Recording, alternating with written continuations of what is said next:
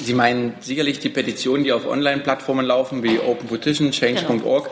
Also der entscheidendste Unterschied ist, bei uns können Sie was erreichen, bei den anderen nicht. Und deswegen freue ich mich besonders, dass wir zum ersten Mal im Rahmen des Tags der offenen Tür der Bundespressekonferenz auch den Petitionsausschuss hier willkommen heißen können. Den Vorsitzenden Marian Wendt. Er ist CDU-Politiker. Die stellvertretende Vorsitzende Martina Stamm-Fiebig. Sie ist SPD-Politikerin.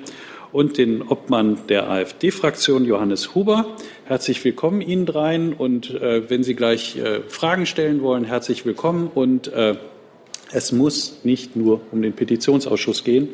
Die Politiker stehen auch für sich selbst und ihre Parteien. Liebe Hörer, hier sind Thilo und Tyler.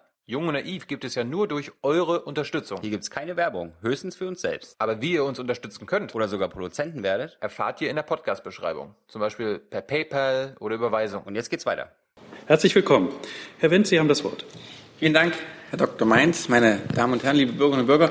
Vielen Dank zunächst an die Mitglieder der Bundespressekonferenz, dass Sie uns hierher eingeladen haben. Ich möchte das nochmal betonen. Wir sind hier Gäste und wir folgen der Einladung natürlich sehr, sehr gerne, auch ob der guten weiteren Zusammenarbeit. Der Tag des Deutschen Bundestages, dafür darf ich gleich hier werben, findet in zwei Wochen am Wochenende 8. am 9. September statt. Dazu die herzliche Einladung, auch in das Parlament zu kommen als zweite wichtige Säule unseres Staates und die am Endeffekt die Regierung ja trägt, weil wir die Kanzlerin ja wählen. Ich darf Ihnen zunächst kurz die Arbeit des Petitionsausschusses allgemein vorstellen und dann wird man gleich in eine Fragerunde kommen. Sie haben vielleicht schon viele Gedanken mitgebracht. Wir verstehen uns als Petitionsausschuss als oberster Vertreter der Bürgerinnen und Bürger. Wir wollen die erste Anlaufstelle sein, wenn Sie Einzelanliegen, aber auch allgemeine Anliegen zur Gesetzgebung haben, die Sie bei uns in den Ausschuss hineinspielen können. Sie haben das als Grundrecht in unserer Verfassung sogar verbrieft. In Artikel 17 steht, dass jedermann das Recht hat, sich einzeln oder in Gemeinschaft mit anderen schriftlich mit Bitten oder Beschwerden an die zuständigen Stellen und an die Volksvertretung, den Deutschen Bundestag in dem Fall, zu wenden. Und der Petitionsausschuss ist einer derjenigen Ausschüsse, der eingerichtet werden muss.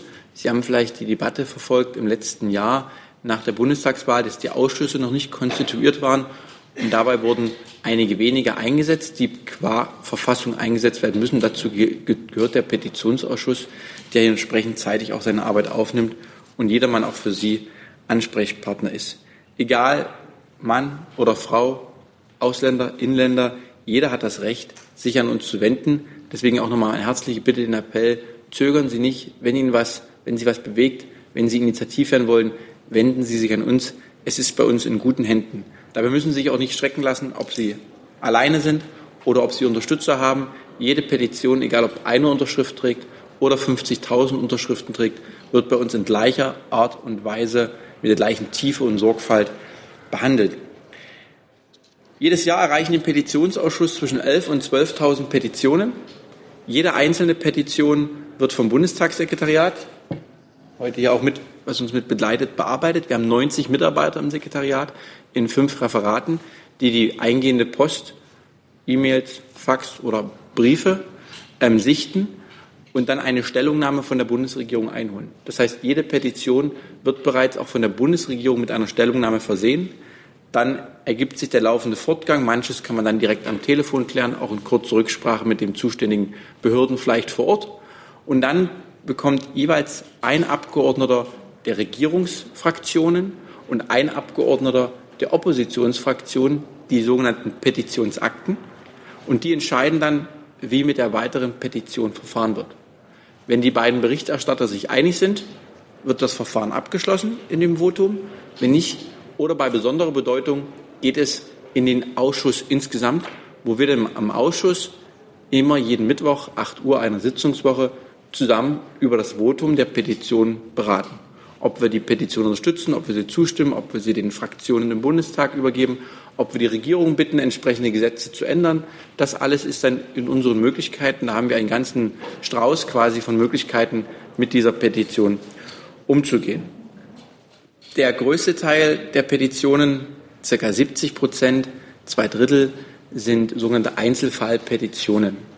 Dabei kommen 15 Prozent aller Petitionen aus dem Arbeit- und Sozialbereich und 15 Prozent circa aus dem Gesundheitsbereich.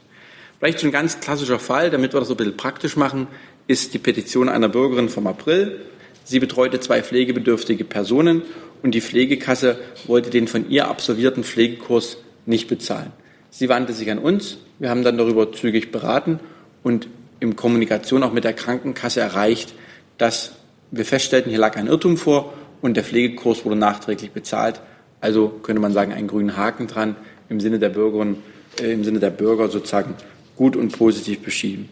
Wir hatten uns auch eingesetzt für das Basiskonto für alle, für die Reduzierung äh, für nicht biologisch abbaubarer Verpackungen.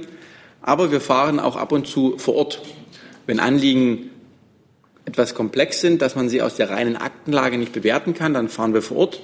Das letzte Mal war der Ausschuss am 31. Juli diesen Jahres vor Ort. Ähm, da waren wir in Alpbruck. Ich weiß nicht, ob das jemand kennt. Es liegt im tiefsten Baden-Württemberg an der schweizerischen Grenze. Und da sind dann der Petitionsausschuss dahin gereist. Da ging es um eine historische Brücke, die abgerissen werden sollte. 150 Jahre alte Steinbrücke. Die sollte abgerissen werden.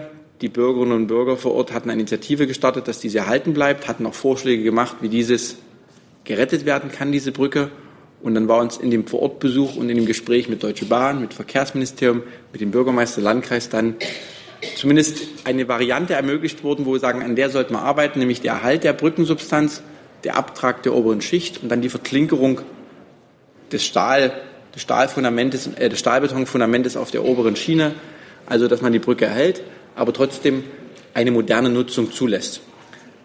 Diese Idee war nicht von uns geboren, wir hatten sie im Endeffekt vermittelt und das ist vielleicht auch so eine wesentliche Essenz des Petitionsausschusses, dass wir Vermittler sind zwischen einzelnen Akteuren, zwischen Behörden auf der kommunalen, auf der Landesebene oder auch auf der Bundesebene. Und ich hoffe und denke, dass wir auch dieses Verfahren zu einem erfolgreichen Abschluss führen. Ein weiteres großes Anliegen ist zurzeit die Petition der gestohlenen Kinder in der DDR, der Zwangsadoptierten. Da hat der Ausschuss zum Beispiel auch die Möglichkeit, sich unabhängig von der Regierung ein Meinungsbild zu holen. Wir haben eine Anhörung zu dem Thema durchgeführt und wollen nun Stück für Stück hier auch weiter bei diesem Thema herankommen. Kurz, wir sind Anwalt der Bürger. Wir wollen uns für sie einsetzen. Ich sage Ihnen aber auch ehrlich, nicht immer mit dem gewünschten Erfolg des Bürgers. Wir können uns nur dem Thema nochmal annehmen. Wir prüfen, ob hier Fehler gemacht wurden. Aber auch wir haben natürlich, wir müssen uns an die von uns beschlossenen Gesetze natürlich halten. Das machen wir auch. Aber wir wollen im Sinne des, wie ein Anwalt ja auch, nicht immer Ihnen zu 100 Prozent zu Ihrem Ergebnis, was Sie sich wünschen, helfen kann, weil nun mal die Lage auch anders ist. Aber wir sind Ihre Interessenvertretung und haben Sie überhaupt keine Angst, sich an uns zu wenden. Es kostet Sie höchstens das Porto oder die entsprechende Faxpapier. Also wenden Sie sich an uns. Wir sind dankbar, wenn wir Sie unterstützen können und dadurch vielleicht auch als wenig Misstrauen, was es ja ab und an in der Gesellschaft geben soll, äh, gegenüber dem Bundestag oder den Politikern dadurch reduzieren können. Vielen Dank für Ihre Aufmerksamkeit. Meine Kollegin, meine Stellvertretung, Frau Stamm-Fiebig und der Obmann der AfD-Fraktion, Herr Huber, stehen jetzt gerne für Fragen zur Verfügung. Und das Ganze moderiert Herr Dr. Mainz. Ja, äh, und bei uns brauchen Sie jetzt nicht mal Porto oder Fax, sondern einfach Hand hoch und dann sagen, an wen Sie Ihre Frage richten. Und umgekehrt mache ich mal alle Mikrofone hier an. Das ist so, dass Sie jederzeit selber entscheiden können. Dazu kann ich jetzt was Wichtiges beitragen. Dankeschön. Bitte schön, die erste Frage ganz hinten. Ich weiß nicht, ob das Mikro bis da reicht. Vor Ihnen. Gehen Sie, gehen Sie in Richtung Mikro. Ja. Danke. Äh, Eickmann ist mein Name, ich komme aus Niedersachsen. Und äh, Herr Lammert hatte sich ja schon vor Jahren darum bemüht, äh, die Abgeordnetenzahl des Deutschen Bundestages zu begrenzen. Da ja nun Vertreter mehrerer Parteien hier sind, auch äh, Vertreter der Presse, äh, muss ich sagen, dass diese Initiative von Herrn Lammert ja bisher im Sande verlaufen ist. Und wenn wir neue Wahlen bekommen hätten in, diesem, in dieser Legislaturperiode, dann wären wir ja bald nicht mehr ganz weit entfernt von 800 Abgeordneten. Und äh, dieses Thema wird in meinen Augen sowohl im Fernsehen als auch in der Presse zu wenig behandelt und zu gering beachtet. Ich äh, habe eine Information, dass das angeblich an der SPD gescheitert sein soll. Ob das stimmt, weiß ich nicht. Aber zumindest das Grundproblem ist, warum nicht die Begrenzung auf etwa 600 Abgeordnete? Ich kann mir vorstellen, Frau Stamm-Fiebig kann erst mal was zum SPD-Part sagen. Ja, vielen Dank. Ähm, ich beantworte Ihnen gerne die Frage. Ähm, wir werden wieder über dieses Thema sprechen. Und ich sage mal, es gibt eindeutig Vorschriften grundgesetzlicher Art, wie die Abbildung des Parlaments auszusehen hat. Und der Vorschlag von Herrn Lammert, der gemacht wurde, hätte eine Partei und ähm, die Unionsfamilie in dem Fall bevorzugt. Somit war es nicht an der SPD, sondern auch an den anderen gelegen, weil man sagen kann, okay, man kann nicht einfach nur einseitig den einen bevorzugen. Aber ich denke, das ganze Thema, was, das, ähm, was die Begrenzung des Parlaments anbelangt, was aber auch die Legislaturlänge zum Beispiel, über die auch immer wieder diskutiert wird, wird mit Sicherheit in dieser Legislatur noch mal zum Thema gemacht werden. Wenn Sie vier Jahre Zeit haben, jetzt bald fünf Jahre, und die Sache wird weiterhin nicht behandelt, zumindest ja. die Sache stimmt. Und das finde ich gegenüber dem Bürger sehr ungerecht, weil ja nicht nur die Abgeordneten da sind, sondern dazu kommen zwei, drei Sachbearbeiter in den entsprechenden Büros. Dazu kommen die Ja, ich, ich glaube. Ja, vielleicht ja. kann ich dann für die Kollegen auch kurz sagen, weil Sie kritisiert haben, es würde zu wenig darüber berichtet.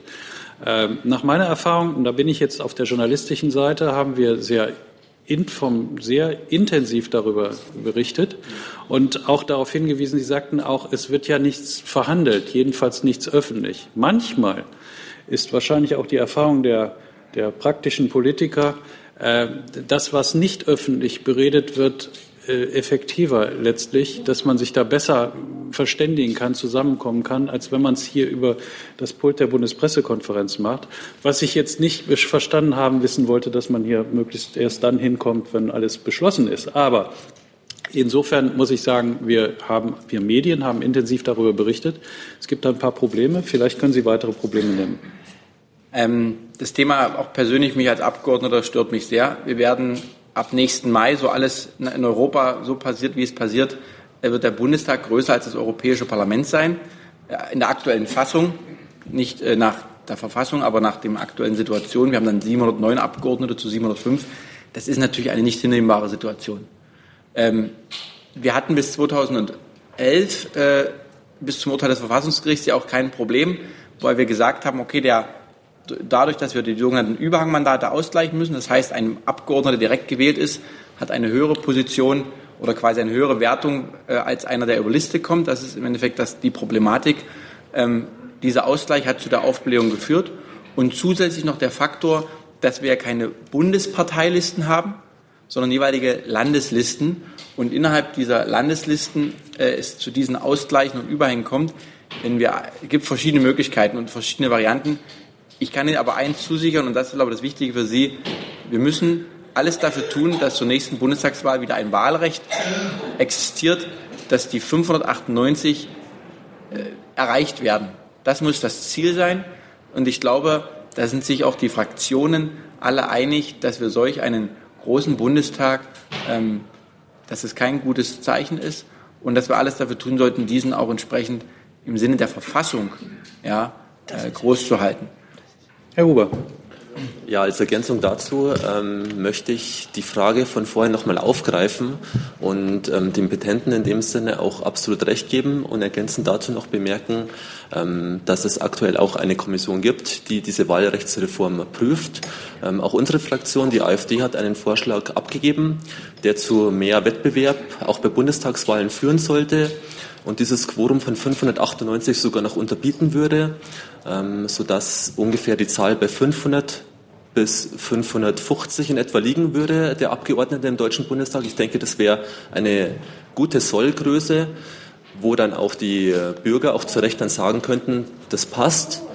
Und ähm, des Weiteren geht unser Vorschlag sogar dahin als Fraktion, dass wir sagen, auch die Perioden der Abgeordneten im Deutschen Bundestag sollten nicht unendlich laufen, sondern auch da soll mehr Transparenz und auch mehr Veränderung, mehr Wechsel reinkommen, sodass die, wir dafür plädieren, dass die Perioden ähm, der Abgeordneten im Bundestag auf vier begrenzt sind und die Perioden des Bundes oder der Bundeskanzlerin auf zwei Perioden. So ähnlich wie wir es in anderen Ländern haben, dass auch dieses Misstrauen oder diese Unverständnis in, in Richtung der ähm, aktuellen herrschenden Politik dadurch auch ähm, eine gewisse, ja, ein gewisses Korrektiv aus der Bevölkerung erhält. So, der junge Mann da hinten bestimmt jetzt über welches Thema wir jetzt sprechen. Bitte schön. Ja. ja. Ja, Herr Huber, ähm, mich würde interessieren, wie Sie persönlich zur, zur identitären Bewegung stehen und ob Sie die Meinung teilen, dass es sich dabei um eine rechtsextreme Organisation handelt. Ja, das kann ich ganz einfach beantworten. Die identitäre Bewegung ähm, steht auf unserer Liste ähm, der AfD der Unvereinbarkeit. Das heißt, wer dort ähm, letztendlich ein Mitglied ist, kann kein Mitglied in der AfD sein und damit ist die Frage auch erledigt. Es gibt trotzdem noch eine Nachfrage dazu. Ähm, gerade wenn Sie sagen, es ist ein Ausschlusskriterium, ist es denn Aus, Ausschlusskriterium genug, dass auch Mitarbeiter von Ihnen nicht bei der Identitären mitmachen dürfen? Das muss jeder für sich klären. Letztendlich ähm, gilt für uns die Unvereinbarkeitsliste und dazu stehe ich natürlich persönlich auch. Äh, wollen Sie an diesem Thema weiter bohren? Oder haben Sie ein neues? Sie haben neues, dann, dann bleiben wir bei diesem Mikro und Sie können noch mal eine Nachfrage stellen, bitte. Also Herr Huber, Ihr Mitarbeiter, der offenkundig bei der identitären Bewegung äh, beteiligt ist, den haben Sie entlassen. Denn Sie sagen ja selber, Sie distanzieren sich von dieser Bewegung und es gibt eine Unvereinbarkeitserklärung der AfD. Dann dürften Sie ja auch keine Mitarbeiter haben, die bei der identitären Bewegung sind. Das ist richtig. Ich habe keine Mitarbeiter, die da bei der identitären Bewegung sind. Wenn Sie bei dem Thema so nachbohren wollen, und ansonsten sind wir heute hier, um den Petitionsausschuss, glaube ich, vorzustellen und auch äh, Fragen dahingehend zu beantworten. Vielen Dank. Ich glaube Eine nicht, letzte Nachfrage zu ja, dem Thema, bitte. Äh, es hat ja keiner ein Thema ausgeschlossen. Und Tobias Teich ist Ihr Mitarbeiter oder haben Sie den mittlerweile entlassen? Also nochmal zum Schluss. Tobias Teich ist ähm, ein Mitarbeiter von mir, wenn Sie ihn persönlich ansprechen.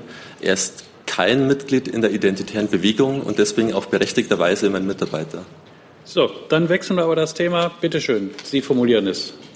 Schönen guten Tag. Nehmen Sie das Mikro ein bisschen ja, runter. Danke. Dankeschön.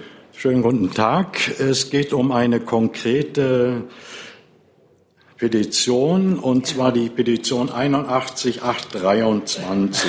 Oh, da kann ich Ihnen nicht versprechen, dass die jetzt direkt präsent ist. Aber Nein, vielleicht können Sie ein bisschen allgemeiner formulieren, worum es ja, geht. Ja, das kann ich ganz allgemein formulieren. Und zwar ist das die Petition, die erneut eingereicht wird, äh, auch registriert worden ist vom Bundestag, freigeschaltet am 6. Juni meine Frage ist folgende. Welches die Petition wurde. Geht, worum, können Sie uns kurz vorstellen, worum es geht? Es geht um über 300.000 DDR-Bürger, die zwangsweise mit der Wiedervereinigung wieder zu DDR-Bürgern wurden, obwohl sie vorher aus der DDR ausgewiesen worden sind. Hier gibt es Nicken, also Thema es geht um die Problematik ja. Fremdrente. Fremdrente ja. Und diese Problematik wurde vom letzten Bundestag vom Petitionsausschuss abgelehnt unter Federführung vom Herrn Peter Weiß. Inwieweit er der Richtlinienkompetenz der Kanzlerin unterliegt, wissen wir nicht. Aber es ist abgelehnt worden, überhaupt darüber zu verhandeln. Über 300.000 Bürger. Mhm. Ja. Dazu hätte ich gern mal eine Stellungnahme von allen drei Beteiligten. Gut. Gut. Vielleicht darf ich das ganz kurz für die Nicht-Anwesenden, die nicht in der ehemaligen DDR aufgewachsen sind, erläutern. Es ging um Personen, die zwischen 1949 und dem 2. Oktober 1990 im Ergebnis äh, in die, ihren Aufenthalt in der ehemaligen Bundesrepublik West genommen haben, aus verschiedenen Gründen, Zwangsaussiedlungen oder halt Flucht, was es alles für Varianten gab, wie man in den Westen, wie man bei uns sagt, gekommen ist. Diese Bundesbürger wurden dann rentenrechtlich gleichgestellt westdeutschen Rentnern was ja logisch war. Man konnte ja nicht davon ausgehen, dass der DDR-Staat ihnen, wenn sie in der Bundesrepublik West während der Teilung leben, eine Rente zahlt. Und dann kam aber die Wiedervereinigung als Überraschung auch der Geschichte oder nicht Überraschung, es war zumindest so, die Wiedervereinigung kam. Und rentenrechtlich sind diese Personen ja im sogenannten Beitrittsgebiet geboren.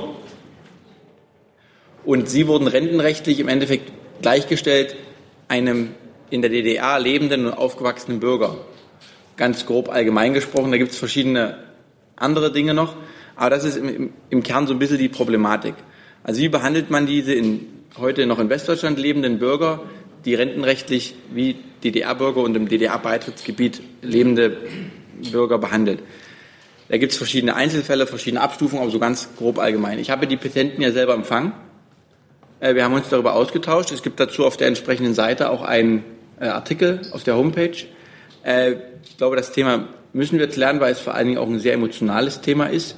Die Menschen sind ja mitunter auch sehr bewusst aus der, aus der DDR geflohen. Sie wurden teilweise zwangsausgewiesen aus politischen Gründen. Sie sind geflüchtet aus politischen Gründen.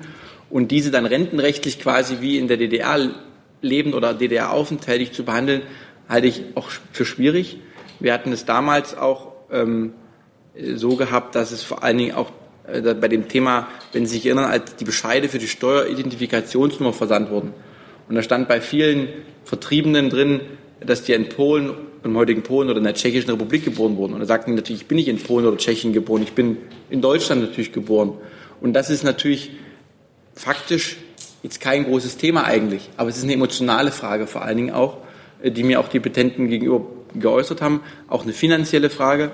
Aber dieses Thema will ich soweit sagen, das ist in Bearbeitung. Die Petition ist eingereicht, die ist auch veröffentlicht zur Mitzeichnung, wenn ich mich recht erinnere. Ich habe jetzt die Petition nicht alles vorliegen.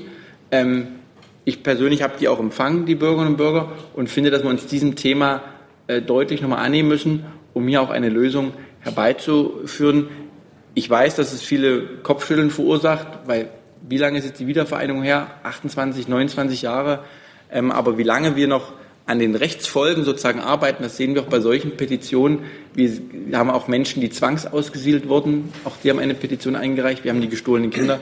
Alles noch viel zu tun und auch diesen Gruppen wollen wir uns annehmen. Fachlich vertiefen können wir jetzt hier heute glaube ich nicht, aber ich kann Ihnen zusichern, dass das Thema nicht untergeht und wir da auch insgesamt ein positives Ergebnis erarbeiten wollen, als es vielleicht beim letzten Mal gewesen ist. Ja, Lassen Sie den beiden anderen, die Sie auch um Stellungnahme ja, gebeten ja, haben, erst mal kurz was sagen und dann kommen Sie wieder dran, okay? Danke. Ich kann, ich kann mich dem nur anschließen, weil ich die Petition im Einzelnen jetzt nicht kenne. Ich weiß, dass es, ähm, wie der Herr Wendt erwähnt hat, immer wieder zu diesen Diskussionen kommt. Wir hatten in der letzten Legislatur auch die Petition der Frauen, die in der DDR geschieden wurden, auch ein großes Thema, weil wir dort in der ehemaligen DDR den sogenannten Zugewinnausgleich nicht haben. Ähm, wir werden uns rentenrechtlich mit vielen Dingen noch mal beschäftigen müssen, aber der Herr Wendt hat es ausgeführt. Ich mache in der großen überwiegenden Zahl Petitionen aus dem Thema Gesundheit. Deswegen bin ich bei A und S nicht so drin, aber wir gucken uns die sicherlich noch mal an. Wir werden aber und zu dem Entschluss bin ich gekommen, gerade wenn es um die Geschiedenen in der DDR geht, da konnte ich mich tief einarbeiten. Wir werden da keine vollkommene Gerechtigkeit hinbekommen. Es ist wahnsinnig schwierig, weil wir mit jeder Regelung, die wir treffen würden, wieder andere Ungerechtigkeiten damit schaffen. Es ist wahnsinnig komplex und schwierig, aber ähm, ich gebe Ihnen zu, ich werde mir die nochmal angucken. So, Herr Huber, bitte. Ja, auch ich will es kurz halten. Ähm, anschließend, was meine Kollegen Herr Wendt und Frau Stamm-Fiebig schon gesagt haben. Ähm, wir haben äh, auf verschiedenen Facetten diese Wiedervereinigung auch heute immer noch als Thema. Die Wiedervereinigung war eine große Errungenschaft. Ich glaube, wir alle in diesem Saal ähm, sind froh, dass die Mauer nicht mehr existiert. Und unsere Fraktion, für die ich sprechen kann, sind definitiv offen, auch für diese Anliegen, die Sie vorgetragen haben. Wir schauen uns das gerne an. Wir hatten auch, der Herr Wendt hat es erwähnt, eine Sachverständigenanhörung zu der Frage der gestohlenen Kinder in der DDR. Und auch hier ist das Angebot an die Bevölkerung, an alle Bürger hier in Deutschland, ähm, wenn die Petition öffentlich ist, dann kann man auch auf, dem Online, auf der Online-Plattform mitzeichnen. Und bei 50.000 Mitzeichner wird diese Petition dann auch öffentlich im Bundestag verhandelt. Dazu folgende Ergänzung. In dieser Problematik ist vor dem Sozialgericht Aachen für einen Kläger, der in dieser Problematik geklagt hat, rechtskräftig entschieden worden, dass für ihn Fremdrentenrecht gilt. Das, die Versicherungsanstalt Bund hat das äh, Urteil akzeptiert. Es geht hier nicht um Unregelmäßigkeiten oder Gutheiten. Es gibt zwei Staatsverträge, eindeutig festgelegt worden ist, wie zu verfahren ist, wer zu welchem Stichtag wo zuzuordnen ist. Und dagegen ist eindeutig verstoßen worden. Wir nehmen das, wie gesagt, mit. Wir sind da in engen Kontakt auch mit den beiden Betroffenen, die die äh, Gruppe betreuen. Ähm, und das ist ein wichtiges Anliegen. Gut, wir kommen zu weiteren Fragen. Äh, Sie haben ein Mikro sich besorgt. Sie müssten sich einen Platz suchen, wo ein Mikro ist. Ja, okay. Bitte schön, dann sind Sie als erstes. Ja, ich äh, wollte nur noch mal äh, zu einem meiner Vorredner sagen, also ich begrüße das, dass, der, dass die Parlamentarier immer mehr und mehr werden, ähm, weil ich einfach glaube, ähm, Demokratie äh, kann es nicht genug geben. Aber das ist nun mal ähm, meine ganz persönliche Meinung dazu. Noch mal zu den Petitionen. Da habe ich die Frage, ähm, welche gravierenden Unterschiede gibt es denn zwischen den Petitionen im Bundestag und die außerhalb? Und äh, also welche sind die gravierendsten Unterschiede und gibt es überhaupt Unterschiede? Sie meinen sicherlich die Petitionen, die auf Online-Plattformen laufen, wie Open Petition, Change.org. Genau.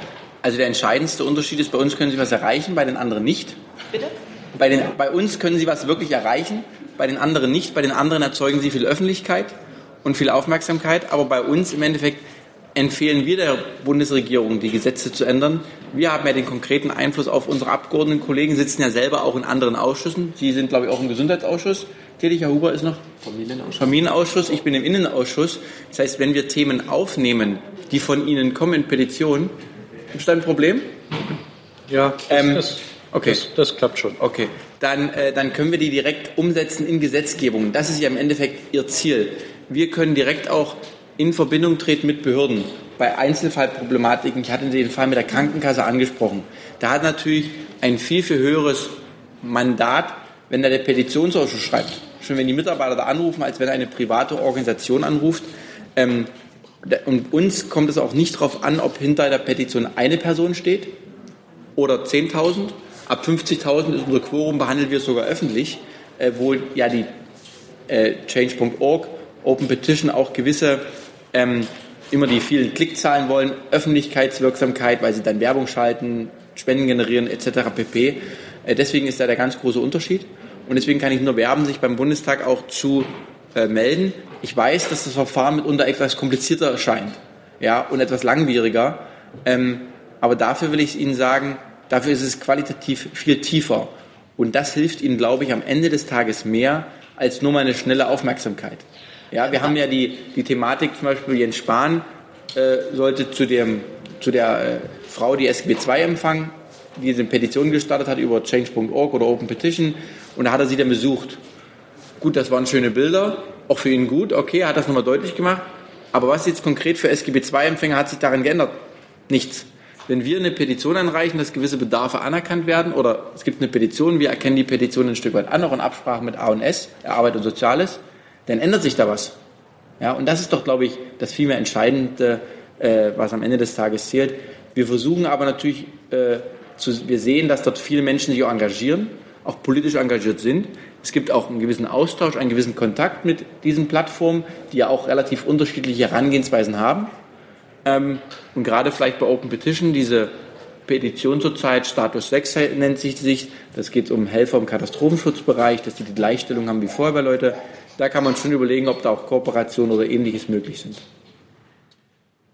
Ich habe noch mal eine Nachfrage. Warum ist denn dieser gravierende Punkt aber nicht so in der Öffentlichkeit präsent? Oder warum ähm, wird das den, auf den verschiedenen Plattformen nicht zumindest irgendwie in irgendeiner Form erwähnt?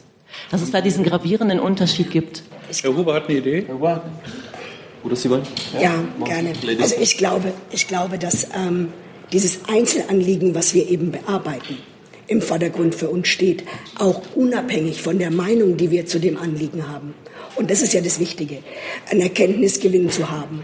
Und egal, ob jemand 50.000 oder 150.000 Unterstützer. Ich habe sehr viele Einzelpetitionen von einem kleinen Selbsthilfeverband, von ich Eltern glaub, Sie haben, eines... mich, ähm, Sie haben jetzt meine Frage missverstanden. Nein. Ich ähm, wollte wissen, warum dieser gravierende Unterschied, dass die Petitionen anders behandelt werden beim, im, im Bundestag, Ja. warum das nicht so in der Öffentlichkeit präsent ist und warum wird das nicht in den einzelnen Online-Petitionen irgendwo vermerkt? Also dort auf den einzelnen Seiten findet man gar keinen Hinweis, dass äh, diese Petitionen anders ähm, behandelt werden. Bei den Online-Petitionen. Genau. Na ja, gut, ich meine, jetzt würde ich ja mal sagen, wenn ich mich als das Original sehe, dann würde ich nicht auf die anderen verweisen. Wir haben da einen Konflikt. Wir haben auch da schon Gespräche geführt, weil natürlich manche Petition uns einfach mal so eben überwiesen werden sollte. Einzelpetitionen. Niemand verweist auf den, ja, der es anders macht. Wir haben da Gespräche und wir führen die auch immer wieder. Aber das grundgesetzlich verankerte Recht, diese Petitionen bei uns einzureichen, ist zu wenig in der Bevölkerung bekannt. Ich merke das bei jeder Schulklasse, bei jeder Besuchergruppe. Wenn ich nach dem Artikel 18 frage, Grundgesetz, dann sagen die zu mir, wie? Dann sage ich ja, unabhängig von Alter, unabhängig von der Staatsbürgerschaft, unabhängig davon, ähm, also das wissen die meisten Leute wirklich nicht und das ist eigentlich schade, dass dieses Grundrecht viel zu wenig bekannt ist. So, Sie haben auch noch eine Idee, Herr Huber? Ja, vielleicht direkt auf Sie geantwortet. Ähm, die privaten, die privaten Anbieter haben natürlich ganz klar ein kommerzielles Interesse daran. Und die wollen natürlich, dass die Leute auf ihren Seiten auch die Petitionen einpflegen und dafür mit, mitzeichnen. Und deswegen ver verweisen sie natürlich nicht auf den Deutschen Bundestag, obwohl sie eigentlich könnten, ja. Und das ist eben der Vorteil, der auch schon beschrieben wurde. Bei uns wird jede Petition angenommen, die schriftlich eintrifft, ob 50.000 unterzeichnen und dann öffentlich verhandelt wird oder auch nur einer eine Petition schreibt. Alle Petitionen werden gleich behandelt und vom Petitionsausschuss und dem Petitionssekretariat überprüft und auch beantwortet. Von daher ist das der große Vorteil, den wir auch bieten können, den wir natürlich dann auch publik machen müssen. Das ist unsere Aufgabe, den Bürgern auch zu sagen in Deutschland, ihr müsst euch an uns wenden, wenn ihr was erreichen wollt. Und die privaten Anbieter, die spielen natürlich ihr eigenes Spiel. Ähm, Das ist ihnen jetzt, ist natürlich auch legitim, aber ist natürlich kommerzielles Interesse. Kleinen Zwischenhinweis, die ersten beiden Reihen sind bei uns immer reserviert für Fotografen. Sie können da gerne sich hinsetzen, nur mit der Wortmeldung ist das ein bisschen prima äh, schwierig, weil äh, da sind keine Mikrofone. Also wenn Sie eine Frage stellen wollen, wäre es prima, Sie gehen ein, zwei, drei Reihen nach hinten, dann kann ich Sie auch dran nehmen. Sie haben sich dort dieses Mikrofon das hier Ja. benutzen. Bitte schön.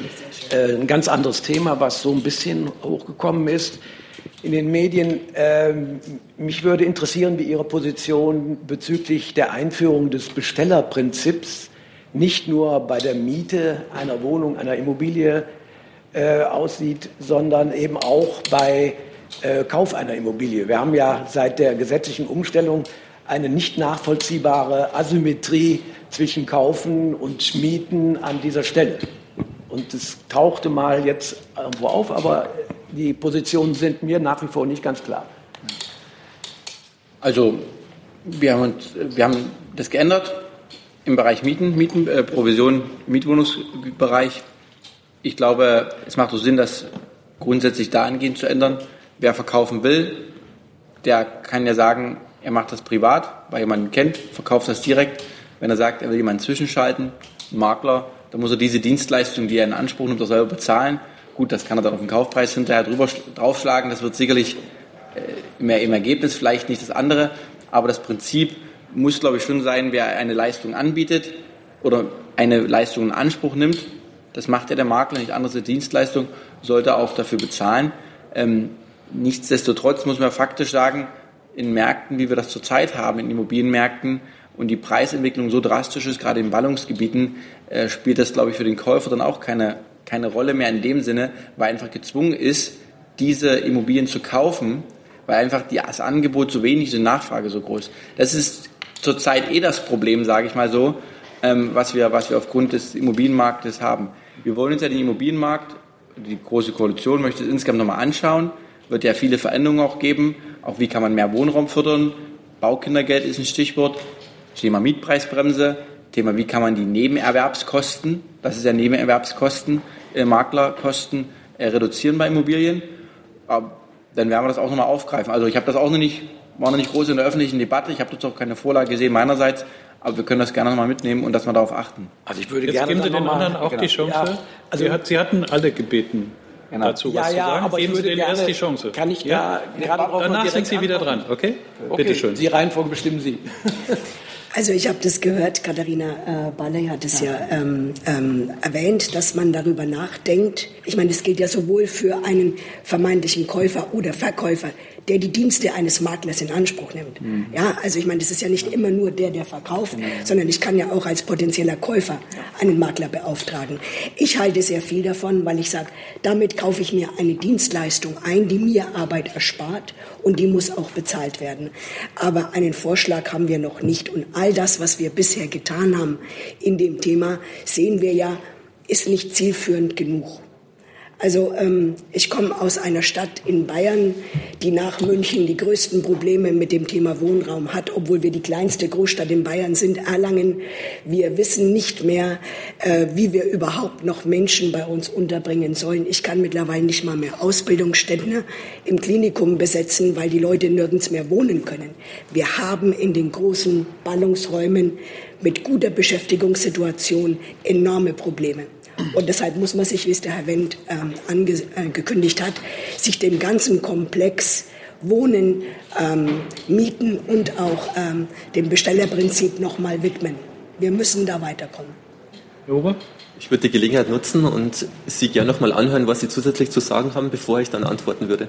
Ja, okay, dann bitte, machen wir so rum. Also äh, faktisch ist es ja so, dass sich hier zwei einigen zu Lasten eines Dritten, nämlich der Verkäufer und der Makler beschließen, dass der Käufer äh, hier in Berlin inklusive Mehrwertsteuer 7,14 Prozent zahlen soll.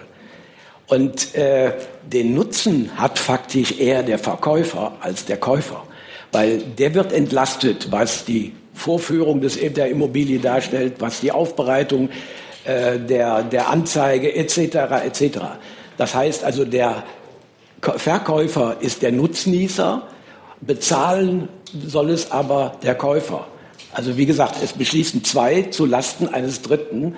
Und diese Asymmetrie hat man ja Gott sei Dank bei der Vermietung beseitigt. Aber beim Verkauf bleibt's. Und es ist natürlich auch nebenbei ein wesentlicher Treiber der Preise. Bei den äh, Kaufnebenkosten bei einer Immobilie, die in Berlin rundherum auf 15 Prozent kommen, ist ungefähr die Hälfte auf diese Weise zustande gekommen. Und wenn jetzt diskutiert wird, die Grunderwerbsteuer vielleicht mal was wieder runterzuführen, in Berlin ist sie ja mehrfach erhöht worden, dann wäre es natürlich bei weitem noch sinnvoller, äh, über diese äh, ja, Asymmetrie nachzudenken, die irgendwo auch also irgendwo ungerecht ist. Ne? So, Herr Huber. Ja, vielleicht antwortend, äh, ich verstehe ähm, Ihren Punkt der Asymmetrie. Ähm, den sehe ich auch definitiv. Ich kann jetzt nur ähm, als Obmann der AfD-Fraktion für den Petitionsausschuss, äh, Mitglied auch im Familienausschuss und Landwirtschaftsausschuss, nicht genau sagen, was unsere Kollegen dort im neuen Bauausschuss oder auch im Wirtschaftsausschuss da schon als Position erarbeitet haben. Aber diese Asymmetrie gibt es. Die werde ich auch meinen Kollegen auch nochmal so mitteilen mit Nachdruck. Ansonsten müssen wir uns ähm, im Großen an dieses Thema Bauen und Wohnen heranwagen. Da brauchen wir nicht nur die von Frau Merkel angekündigte Offensive bei den Sozialwohnungen. Ähm, wir brauchen ein, ein ganz flächiges, ein ganzheitliches Konzept, dass es einfach dieser gesteigerten Nachfrage, vor allem in Ballungsgebieten, auch Rechnung getragen werden kann mit ähm, leichteren Auflagen, um bauen zu können, mit, mit, mit besseren und, und schnelleren Verfahren, dass wir dort einfach eine insgesamte Offensive bekommen, damit Leute dann auch durch mehr Angebot dem ähm, gesteigerten, der gesteigerten Nachfrage dann ähm, Rechnung entsprechen können und dann eben auch letztendlich wieder billiger wohnen können. So, nächste Frage, ganz hinten in der letzten Reihe. Sie müssten sich ein bisschen vor. Hat sich erledigt. Dann war hier eine Wortmeldung. Gucken, ob ich das Mikro treffe. Sind wir da? Ja. Äh, ja, ich hätte eine etwas allgemeinere Frage und zwar äh, wurde jetzt schon zweimal die Gleichbehandlung ähm, der Petitionen erwähnt. die ich Ihnen jetzt so an sich auch erstmal glauben würde. Ähm, nur kommen, also waren beide dieser Wortmeldungen von den beiden Männern auf der Bühne, die von Fraktionen stammen, die auch keine einzige Frau in den Petitionsausschuss entsendet haben, äh, wenn ich das recht drin erinnere. Ähm, und die SPD als Speerspitze der Gleichberechtigung gleich zwei Frauen. Eine sitzt hier heute, das ist, finde ich, löblich. Ähm, glauben Sie, deswegen auch gezielt an die Männer gerichtet, äh, glauben Sie, dass das irgendwie einen strukturellen Einfluss auf die ähm, Entscheidungsfindung dann hinterher hat? Also ich komme aus einer Partei, wo die beiden Führungspersonen Frauen sind. Deswegen glaube ich, ist das Thema Gleichberechtigung für uns als Union kein, keine Problematik. ja, ähm, also wir haben im, im, aktuellen Petitionsausschuss, es ist ja Zufall, dass da als ordentliche Mitglieder ähm, zurzeit keine Frauen sind. Im Stellvertreterbereich haben wir das, die Yvonne Makwas zum Beispiel. Wir verteilen ja auch Berichterstattungen nach den Ausschussthemen. Wenn dieses Interesse bei manchen Personen nicht da ist an der Ausschussarbeit in Petitionen, ergibt sich das so, aber das ist keine, das hat keinen Grund in irgendeiner Art und Weise. Ich glaube auch nicht, dass das, das ist eine sehr, wie soll ich sagen, vielleicht eine soziologische Frage oder psychische Frage, wie Männer und Frauen entscheiden, ob Frauen andere Dinge eher beurteilen. Wir, Sie können natürlich sagen, warum gibt es im Familienausschuss tendenziell mehr Frauen im Ausschuss, im Innenausschuss tendenziell mehr Männer oder im Verteidigungsausschuss? Ähm, warum gibt es in dem einen Beruf mehr Männer, warum in den anderen? Das sind Dinge, die haben wir schon oft tiefer debattiert, das sollen die Soziologen beantworten. Ähm, aber ich glaube, ich kann sagen, dass die Entscheidung über eine Petition sehr von sachlichen Argumenten getragen wird und vor allen Dingen bei kritischen Petitionen, wo sich auch die Fraktionen äh, uneinig sind, äh, wird ja dann die Gesamtheit des Ausschusses in der Debatte, kommt ja zum Tragen und diskutiert dort und da gleicht sich das dann auf jeden Fall aus, wenn es dort einen sagen, tiefer liegenden oder äh, Ungleichbehandlung geben sollte, weil Männer manchmal anders entscheiden als Frauen. Das liegt vielleicht auch in der Natur der Sache, aber äh, in der fachlichen Auseinandersetzung spielt dieses Geschlecht keine Rolle. Würde Johanna Huber anders entscheiden als Johannes Huber? Wahrscheinlich nicht. Und auch die Frau Stamm-Fieberich wird uns äh, bestimmt zustimmen, wenn ich sage, Männer und Frauen können Petitionen gleich gut beantworten und behandeln. Ähm, gut, auch wir in der Fraktion haben im Vorstand zwei Frauen, die Frau Weidel und die Frau von Storch. Von daher ist es immer ein großes Thema. Wir brauchen zum Beispiel, haben wir als Fraktion und als Partei auch in, äh, in, unseren Programmen stehen, keine Quoten, weil es Frauen auch so ohne Quote schaffen, in Führungspositionen zu kommen.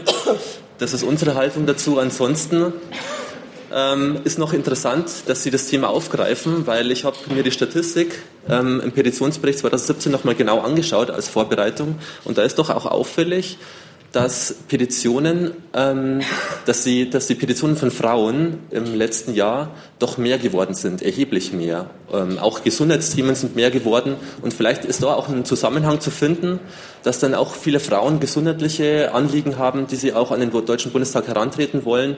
Und ähm, wir haben zum Beispiel in der Fraktion einen Experten in der, auch im Petitionsausschuss, den Herrn Spangenberg, der auch im Gesundheitsausschuss sitzt und der sich dort auch als Mann den Themen annehmen kann.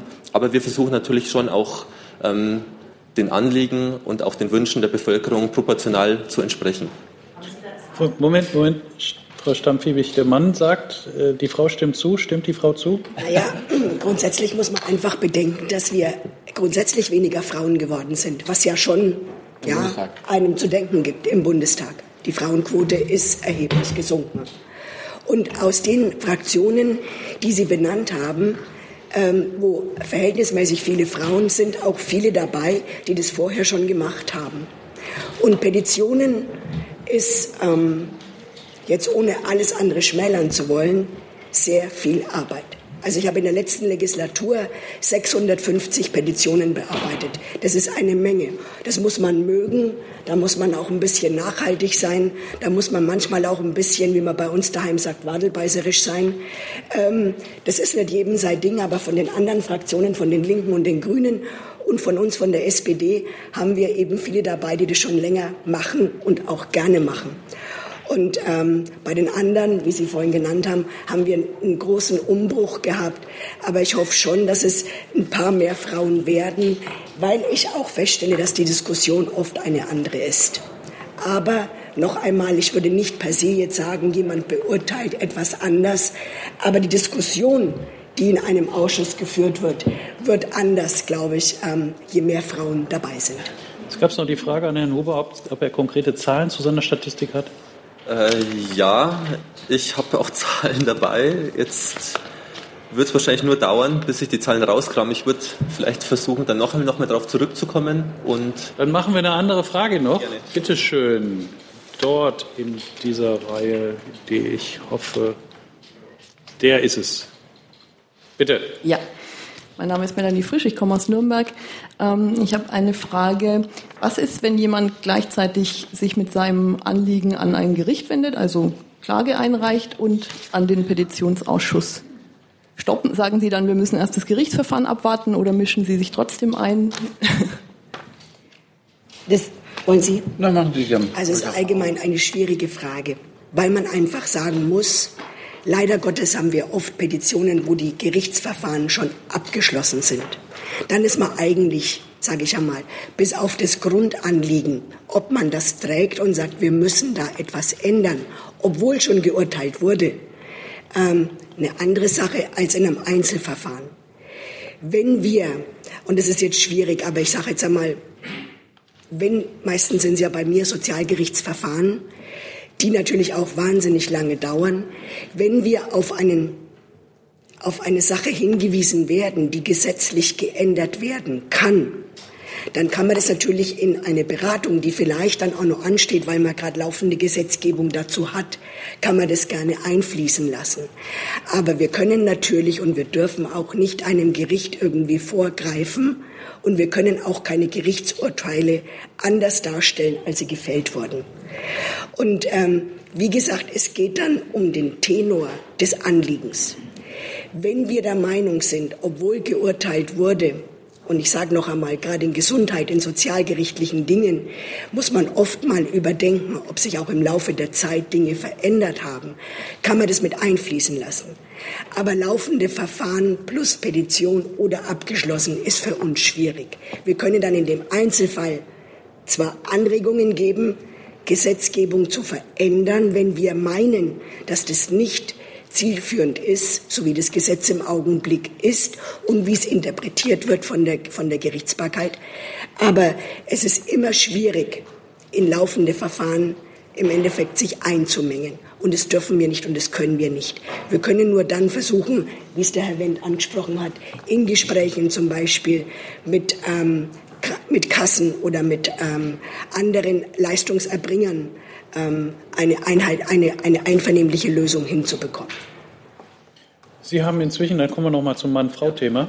Ich hätte die Zahlen da. Ähm, Im Jahr 2017 gingen 7.316 Petitionen ein von Männern, von männlichen Personen.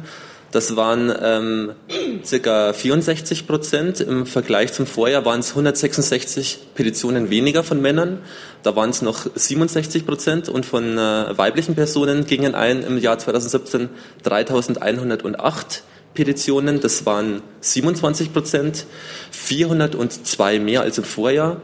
Da waren es noch 24 Prozent. So viel zu den Zahlen. Hey Leute, Jung und Naiv gibt es ja nur durch eure Unterstützung. Ihr könnt uns per PayPal unterstützen oder per Banküberweisung, wie ihr wollt. Ab 20 Euro werdet ihr Produzenten im Abspann einer jeden Folge und einer jeden Regierungspressekonferenz. Danke vorab. So, wir müssen langsam zum Schluss kommen. Sie hatten sich schon länger gemeldet, dann nehme ich Sie noch dran. Ja? Ist das Mikro da? Ja. Bitte schön. Folgendes, wenn zu einer... Nee, nee, neben Ihnen. Neben Ihnen. Nee, hier. War schon. Okay. Schon richtig. Schon richtig. Ja, okay. Haben Sie ein neues Thema oder machen Sie das ja, Thema nochmal? Ja, neues neues Thema, was die Frau Stamm-Fiebig angesprochen okay, hat. Okay, bitte. Sie sagt, es geht um die Bearbeitung im Petitionsausschuss. Wenn für eine entsprechende Petition zwischenzeitlich ein verbindliches Urteil gefällt worden ist. Habe ich Sie richtig verstanden, Frau Stammfiebig, dass Sie das in Ihre Bearbeitung aufnehmen? Ich habe Ihnen, ich habe gerade versucht zu erklären. Wir haben Urteile, wo wir manchmal trotz alledem sehen, dass wir an der einen oder anderen Stelle Handlungsbedarf haben. Und ähm, ich nehme jetzt einmal ein großes Thema, Wir hatten in der letzten Legislatur wahnsinnig viele Petitionen zum Thema Heil- und Hilfsmittel in der Gesundheitsversorgung. Ja? Und da gab es eine große Diskrepanz zwischen dem, was wir meinen, was als Versorgung bei den Patientinnen und Patienten ankommen soll und was die Realität dargestellt hat. Das war alles in Ordnung, so wie es gelaufen ist. Und trotz alledem hat der Gesetzgeber ein neues Gesetz gemacht, um diese Versorgung anders zu gewährleisten. Ich glaube, Sie wissen, von was ich spreche. Vielleicht allgemein noch mal dazu. Die Gerichte können nur urteilen aufgrund bestehender Gesetze, wie die Gesetzeslage ist. Und für uns ist das Anliegen, wir brauchen ja nicht mit Gesetzen argumentieren. Wir machen ja die Gesetze. Und wenn wir merken, auch die Rechtsprechung und im Alltag, das Gesetz muss angepasst werden, es haben sich Situationen verändert, ja, dann können wir das auch machen.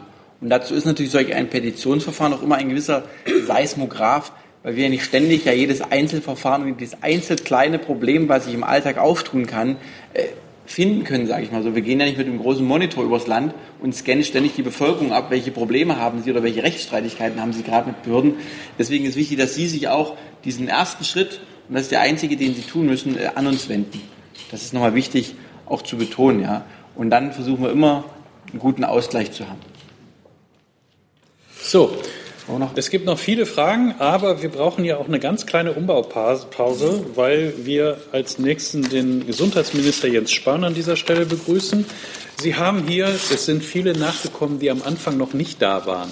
Sie haben hier erlebt, warum wir so viel Wert darauf legen, dass es sich um den Tag der offenen Tür der Bundespressekonferenz handelt und nicht um den Tag der offenen Tür der Bundesregierung, der sie hierher geführt hat, weil wir nichts mit der Regierung zu tun haben. Und äh, das konnten wir unter Beweis stellen, indem wir hier keine Regierungsvertreter gerade als unsere Gäste hatten. Wir sind die Gastgeber, die Hauptstadtkorrespondenten, die sich im Verein der Bundespressekonferenz zusammengeschlossen haben, sondern Politiker aus dem Bundestag, dem Petitionsausschuss und dass der sich unseren Fragen gestellt hat. Dafür herzlichen Dank. Vielen Dank.